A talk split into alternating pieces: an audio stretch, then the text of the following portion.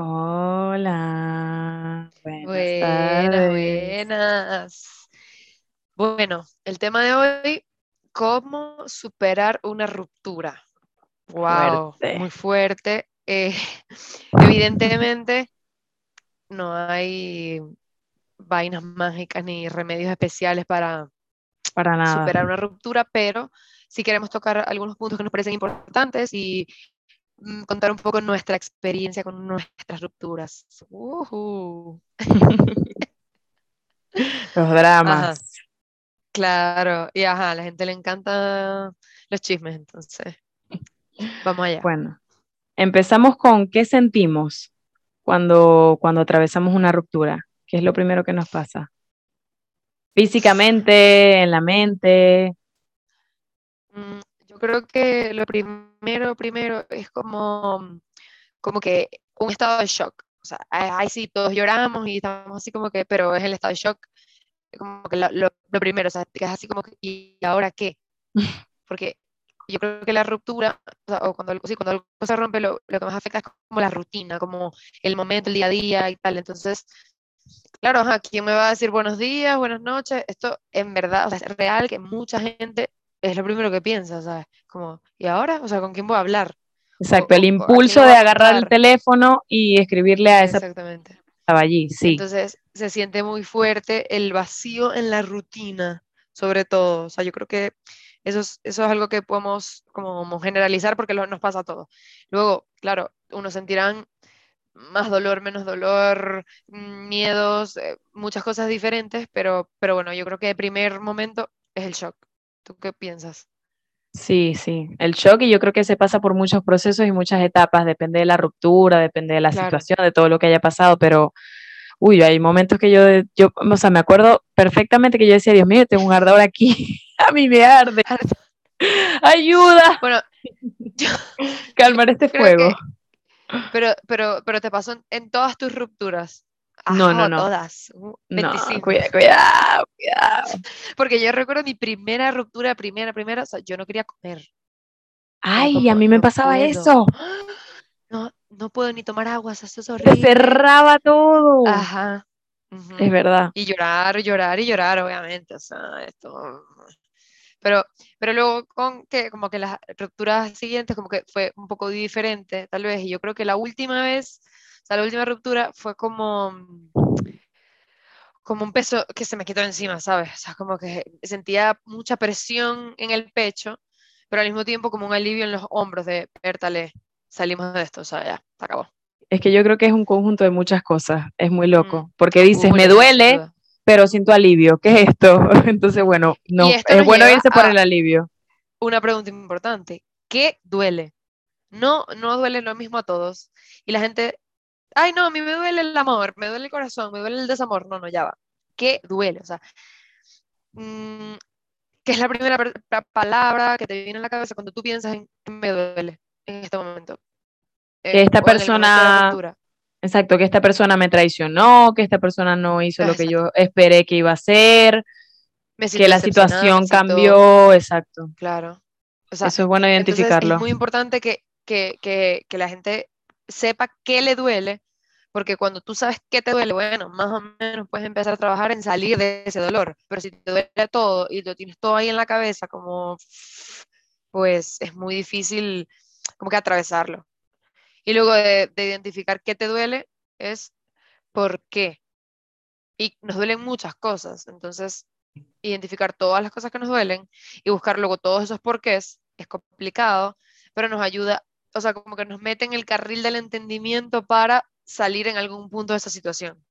Y esto es importante decirlo porque cuando nos duele no queremos que nos duela. Entonces, en vez de Ah, buscar las preguntas e identificar qué me duele, porque me duele, no, no, no, yo no voy a pensar en él. No, yo me Hasta voy a luego. O distraer, en voy a ella o en yo... ella. Hasta luego, hasta No, por luego. favor, Fiorella.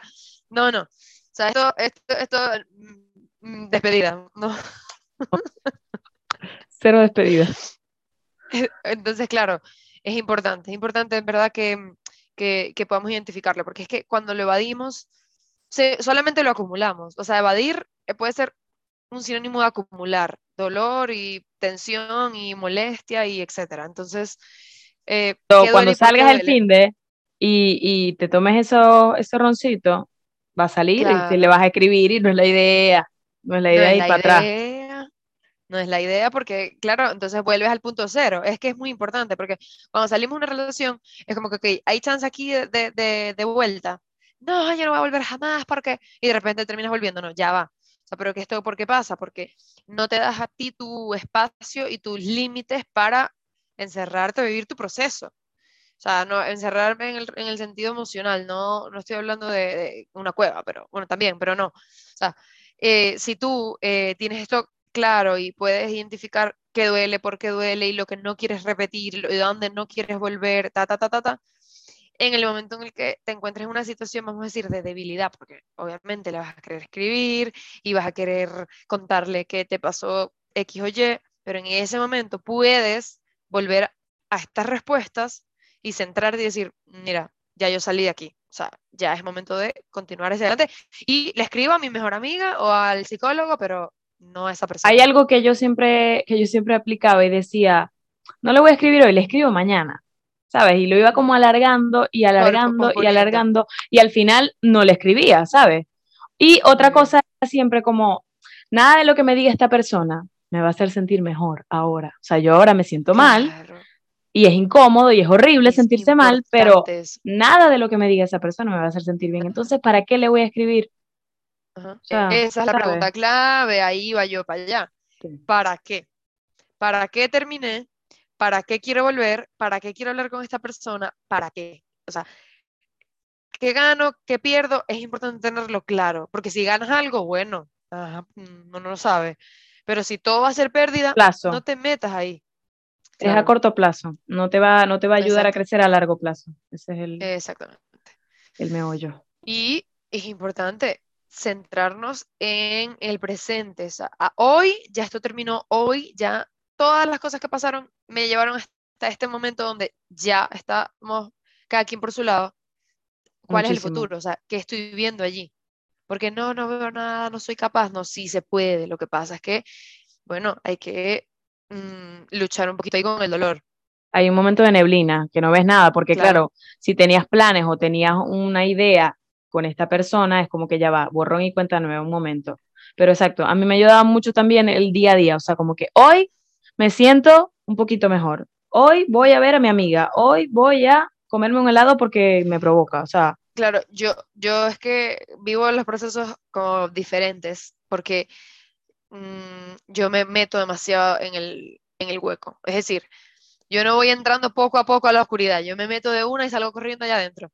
Entonces, claro, yo en mis procesos lo que hacía era depresión intensa por unos días y, ¿sabes? Eso escuchar las canciones y escribir las cartas que no le dije, todo lo que le quise decir y no, no, la, la. O sea, llorar, tal, la oscuridad, no salir, mm, demasiado, o sea, que tampoco digo que sea lo ideal, o que, porque no todas las personas tienen o tenemos la capacidad de estar tanto tiempo ahí, en esa oscuridad, ¿sabes? Entonces, yo creo que es ir y venir un poquito, pero, pero sin duda no evadir, es lo importante. sí. Sí, yo soy bastante lenta, pero porque yo soy lenta en la vida. Entonces, esos procesos para mí son hormiguita, tortuguita. Hay que tener Claro, mucha paciencia porque tú dices, no, ya pasó un mes, estoy bien.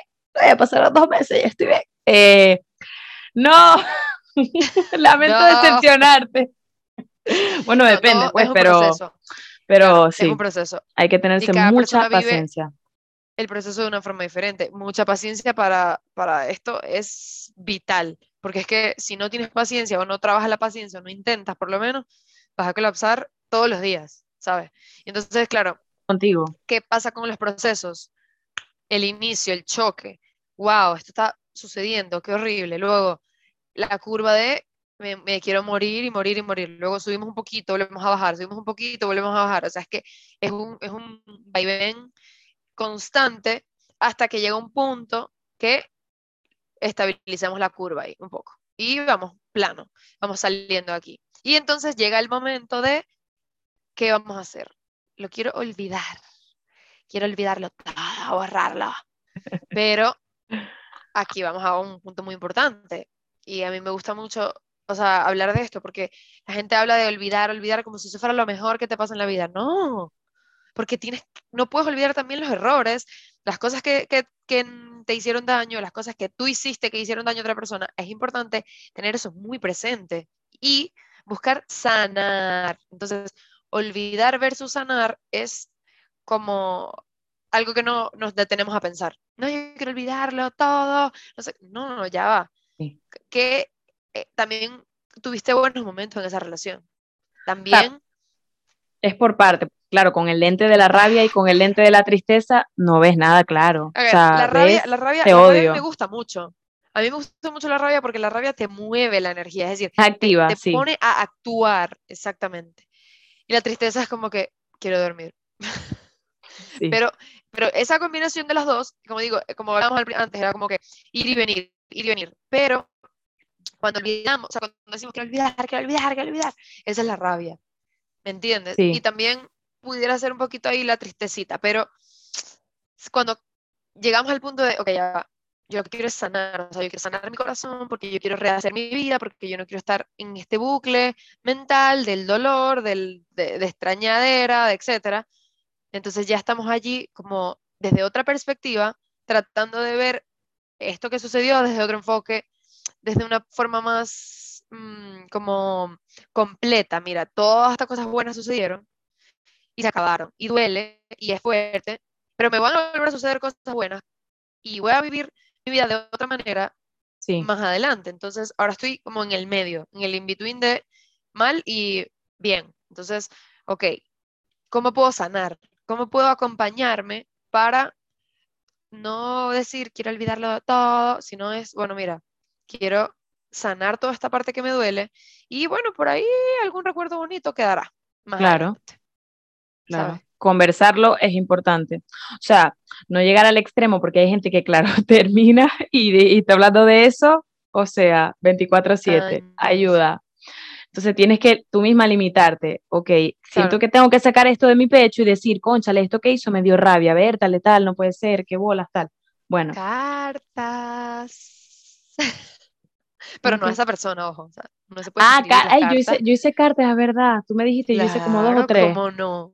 Sí, señora. Millones, claro, por supuesto. Claro, yo soy una exagerada con la escritura, pero eso ayuda muchísimo porque es como que tú le estás escribiendo a esa persona, ¿sabes? Pero esa persona nunca lo va a leer, pero tú le estás ahí diciéndote, odio. ¡Qué balas! Claro, exactamente. Entonces, eh, la escritura es muy importante en este momento y, de mucha ayuda, mucha, mucha ayuda, porque vayas a hablar con todas tus amigas, pero tus amigas es como, yo lo odio, mm, deja de llorar, vamos a beber no. O alguna otra amiga es como, ay, no, era tan bueno, tal. O sea, siempre hay muchas perspectivas y muchas opiniones de otras personas que a veces nos harán bien y a veces nos harán mal. Entonces, cuando nosotros nos enfocamos en nuestra propia opinión, nuestra perspectiva, podemos escribir y como entender ahí un poco. Sí, como en cualquier proceso importante, centrarte, o sea, tener tu idea clara de lo que estás viviendo. Y con sinceridad, exactamente. Ok, entonces, cuando estamos, bueno, no, yo quiero sanar y quiero ser un ser de luz porque la vida es bella. Y de pronto la persona está con otra persona. Te golpea al ego y, al, corazón y a todo. Ego, eso es como si te metieran un cuchillo una y otra vez, ¿sabes? Y ya va. No me puedes superar primero, porque esa es la otra palabrita. Entre olvidar y superar, Cristo. Qué bolas, no, le duró nada el duelo. No, me puede, superar. A ver. Pero ahí. no, bueno, ahora yo voy para la calle. Exacto, venganza. Pero ahí te estás comparando. Entonces, un stop, ya va. Él tiene su proceso y yo tengo el mío. Es, él quizás está tomando un atajo o no, o no. Y yo estoy cómo lo tengo que vivir. En ese momento no lo entendemos mucho, pero se, lo podemos repetir varias veces. La pregunta, la pregunta importante es, estoy preparada, lista, dispuesta a entrar a una relación en este momento. Evidentemente, desde... Probablemente no. Probablemente no. ¿Por qué? Porque quedaste roto o rota. Y ahora es momento de reconstruir y de, sobre todo, reconstruir la relación contigo mismo. Porque después de, de todo este dolor y todo este proceso, tú por dentro, tú, tu, tu, tu, tu amor propio también queda golpeado, entonces hay que sanar ahí también. O sea, son dos procesos paralelos. Uno, el proceso de sanar este desamor y luego el proceso de sanarme yo misma otra vez. Y Sí. luego más adelante, que bueno, vamos a ver si me animo o ya me quedo sin pareja para siempre. ¿sabes? Tienes que darte amor, Entonces- porque, no, o sea, yo lo que digo es que en ese momento, yo por lo menos personalmente, si me tengo que, o sea, me tengo que dar amor a mí misma, ¿cómo le voy a dar amor a otra persona nueva, externa, que de repente, o sea, ya va. Necesito Pero darme amor yo, Fiore, es más fácil darle amor a otra persona, porque no te tienes que centrar en tu dolor. Tú, es mucho más sencillo, claro. pero tiene, tiene rabo de paja, Claro, esa, ahí porque eso- probablemente entrarías, o sea, no necesariamente, pero quizás entrarías en una relación que empiece un poquito, no sé si tóxica Turbia. o, turbia, Sí, complicada. Claro. Porque no, no, porque se supone que tienes que estar bien tú para poder estar con otra persona. Esto siempre nos lo dicen, nos lo repiten, tienes que amarte a ti primero, No, pero es que es verdad. Pero, pero en el momento de dolor, no sé qué tal, y llega otra persona que te habla bonito, que te, que te hace sentir mejor, que te hace que se te olvide un poco todo lo que está sucediendo, no sé qué, ay, me engancho y lo amo por siempre y ya, se acabó, este, ya no Fue el. Y hueco. un clavo saca otro clavo. No, Pero claro, de easy way out, sí. Claro. llena un es que poco el hueco, es mucho, Otra persona y es no mucho tú. más fácil entrar a una relación o, o- o a querer a otra persona en lugar de darnos nuestro tiempo y nuestro espacio. Eso es muy importante. Pero, ajá, ok. ¿Quién supera primero? Nadie. No es una competencia y superar no es la palabra, ni olvidar ni superar. Simplemente fue algo que terminó, algo que hay que sanar y entraremos a buscar el amor más adelante. Da mucho miedo, da mucho Sí. miedo eh, vivir este proceso y da mucho miedo la idea de volverse a enamorar, de mm, volver a una relación que no funcione, Sí, eh, que tú tienes unos planes estructurados en tu cabeza de yo quiero esto, esto, esto y esto a tales tiempos y puede ser que esa- esos no- tiempos no se cumplan. Entonces, las expectativas dan mucho miedo. Pero por eso es lo que, lo que decimos, cuando nos centramos en nuestro amor propio, en sanar por dentro y en trabajar nuestro corazón interno profundo, el miedo mm, se vuelve más manejable y de repente nos dan ganas de, mira, no es que estoy 100% lista, porque eh, estar listo es un, poco ambiguo, pero yo creo que me puedo atrever y tengo ganas de experimentar otro Sí. amor. otro amor importante, diferente, porque no vas a tener, no vas a volver a tener una relación como la que tenías, aunque la añores a muerte. querer como él. Eso es No. típico. No, Nadie te va a querer Nadie- como él. Te van a querer más, menos, igual. diferente. No, diferente, exactamente. Y puede gustarte más, puede gustarte menos, ya eso es, se irá viendo, ¿sabes? Habrán otros errores, otros dolores y otras cosas que aprender, pero ya todo eso lo, lo, lo vimos. Y entonces, en este miedo a, a- podemos volver un poquito atrás, es, pero no atrás de, de, mm, de la relación, sino de la moraleja que te dejó esa relación. ¿Qué pasó? ¿Qué pasó Sí. allí? ¿Qué te gustaba esa relación? ¿Por qué terminó? ¿Qué te dolió del que terminó? ¿Y a dónde no y- quieres volver? Importante. Exactamente. ¿y ¿Qué aprendizaje sacaste ahí para no repetir patrones, para no repetir dolores y para no repetir errores? Sí. Importante observar ya a la hora que estás buscando, cómo estás buscando. Si estás buscando desde la necesidad, desde la carencia, o si De tú estás simplemente de- de abierto a recibir algo nuevo que te, que te, que te vaya a pasar, ¿sabes? bello, bellísimo eso, es verdad. Y, y, y, ay, ¿cómo es eso estar abierto? Bueno, mira, centrándote en ti, punto final. Donde menos te lo esperes, en la cola del supermercado, en la farmacia, en el trabajo, en donde sea, Sí. si las dos personas están abiertas y de repente se encuentran y sucede la chispa mágica, maravilloso. Y si te tardas un poco más de lo que tú quieres, también está maravilloso porque tienes todo ese tiempo para ti. Estos tiempos son, son un poco densos en eso. Yo, yo, yo lo comento. Yo solo lo digo. Aporto con que, con que no es muy fácil, pues, o sea, el mundo se mueve No de manera fácil. distinta, todo el mundo está como moviendo, moviendo, moviendo, Claro. pero tengamos paciencia, seguimos Ay, ¿será que el ahí. gimnasio va a ser tu lugar, Fiorella? Porque yo te veo muy fit. No sé, yo estoy trabajando en mí. Seguiremos, ahí. seguiremos esperando a que llegue el tiempo de la señora para ver qué, que, que, que nos encontramos por aquí. No, con los gatos.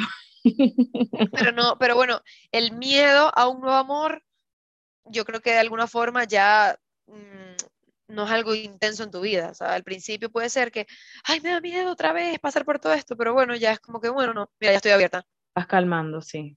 sí Eso. Te lo vas tomando con calma. Total. Ok, vamos a ver, vamos a hablar como último punto de cosas prácticas para superar una ruptura.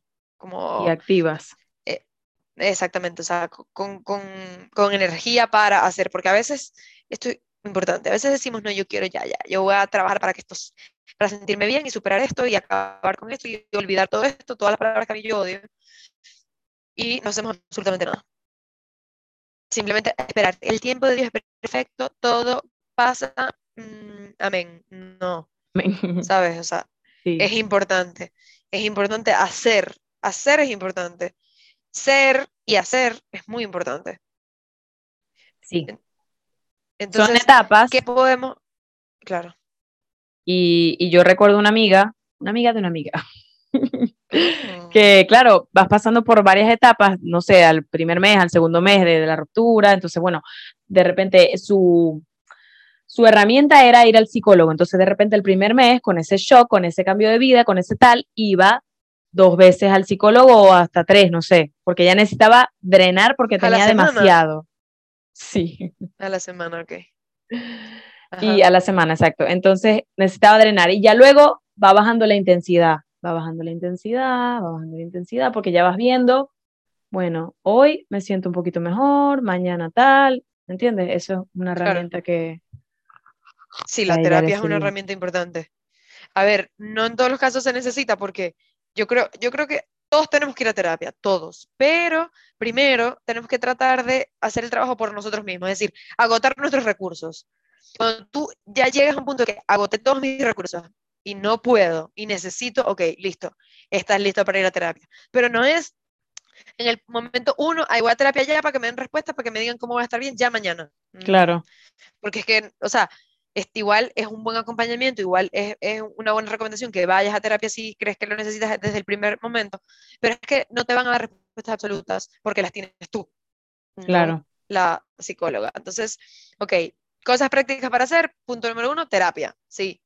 Terapia, eh, yo no me encanta el coaching, pero coaching, guía espiritual, rezar, mira, lo que sea que resuene contigo y te funcione, que sea una, un acompañamiento, que, que, te haga sentir que vas de la mano con alguien o algo, una tribu, eh, eh, hay muchos nombres, pero que, que, que tú sientas que, que, puedes tener un hombro allí. Sí, hay una persona que te sostiene un poco o te ayuda en medio de ese problema. Punto número dos, muchas preguntas, mucho autoanálisis y escribir para mí. O sea, mi, mi consejo y mi recomendación, tal vez Fiorella diga pintar, pero o sea, yo eh, soy partidaria de escribir, porque es, es, el diálogo más sincero que podemos tener con nosotros mismos. Y lo podemos releer y buscar en eso que escribimos más preguntas y más respuestas. Es tangible, exacto. Yo diría también reflexionar, porque a mí me pasa mucho que no necesariamente estoy escribiendo, algunas veces escribo, pero otras veces voy pensando, mira, esto pasó por esto, ¿viste? Vértale, en ese momento no lo podías ver, pero qué bien que pasó así, tal. O sea, dándole vueltas en tu cabeza, no vueltas tóxicas de que no vas a dejar de pensar en eso, sino como, ay, mira, o sea, como de entendimiento, un poco. Y mm, otra cosa que, bueno, yo creo que en esta nueva era todo el mundo lo hace, por ejemplo, escuchar podcasts como este, pero no, en verdad, buscar podcasts y, escuchar videos, personas que hablen de esto para sentirnos también acompañados y también leer, o sea, a ver, hay libros de libros, eh, no, yo no diría buscar libros de desamor, no necesariamente, pero sí libros que, que, te lleven a la introspección a ti mismo. También puedes buscar libros para distraerte, novelas, depende de, de, lo que creas que necesitas en el momento, pero leer es una herramienta. Sí. Si no te gusta leer porque los libros no son lo tuyo, la, la, la, la hay audiolibros, bueno, como digo, podcast, eh, hay muchas cosas que puedes hacer, pero información. Para, información, exacto, para, para analizar para ti, para todo lo que tú vas escuchando que te parece interesante, como que hmm, ya va a pausarte y hacer relaciones con tu propia historia. Y yo creo que es un momento muy bonito para descubrir cosas de ti. Sí, claro. Porque estás como... Momento, diría yo. Exacto, sí. Estás como borrón y cuenta nueva, miras cosas en ti, ay, mira qué bonito esto, lo voy a explotar, a ver cómo lo uso, tal. Otra cosa que, que, bueno, no sé si es una herramienta para todo el mundo, pero, pero yo creo que también puede ser mi recomendación final, es hacer eso que no te has atrevido a hacer. Hay personas que tienen proyectos, que tienen ideas, cosas que quieren hacer, eh, o tal vez, bueno, puede ser desde cosas pequeñas hasta cosas grandes, no sé, quiero escribir un libro, quiero empezar el gimnasio, no sé, lo que sea que tú pienses en este momento, de, esto siempre lo he querido hacer, no lo he hecho. Este es un buen momento para hacerlo porque mm, tienes todo el tiempo del mundo para ti, sí. porque no es que, o sea, te va a ayudar como a, distraerte y a volver al, proceso y, y, como que es para ti, para alimentarte, para, para ayudarte, para hacerte a ti crecer por dentro. Entonces, si tienes un proyecto, por ejemplo, yo tengo una amiga que está en una relación que sí que no, que sí que no, y ella tiene un proyecto en la mente. Entonces, cuando está medio mal con esta, con esta persona, vuelve el proyecto y empieza, y ya tengo esta idea y voy a hacer esto y voy a hacer aquello. Y luego se, se reconcilia y se le olvida el proyecto. Y luego se vuelve y vuelve el proyecto, entonces ya va. O sea, un poquito de constancia con uno mismo, porque tú primero, tú eres tu prioridad. Y es un momento muy, muy chévere para empezar, es verdad. Pero bueno, eh, yo creo que hemos llegado al final. Hemos dicho bastantes cositas. Fue mucha información. Pero yo creo que estuvo bastante bien. tenemos que hacer otro capítulo de, esto de la ruptura. Yo creo que podemos hacer una segunda parte y contar anécdotas, que no contamos anécdotas, lo es verdad. al principio y... Es verdad. Hay drama, hay drama. hay tela que cortar. Claro que sí, claro que Telita, como dicen aquí. ¿Qué hacemos? ¿Será que cómo superar ruptura versión chisme? Puede ser. Experiencias personales. Eso, eso. Me gusta. Bueno. Eh, bueno. Esperamos que, que este, esta información los haga reflexionar un poco sobre, sobre todo las cosas que pueden hacer, las preguntas que se pueden hacer y, retomar esa parte que tienen allí olvidada ustedes. Sí, que les guste, que se sientan acompañados y que nada, que todos pasamos por eso. Aquí vamos a, ahora sí, esto se va a poner bueno. Vamos a ver qué, qué nos inventamos para el próximo. Hasta luego. Gracias a todos, besos.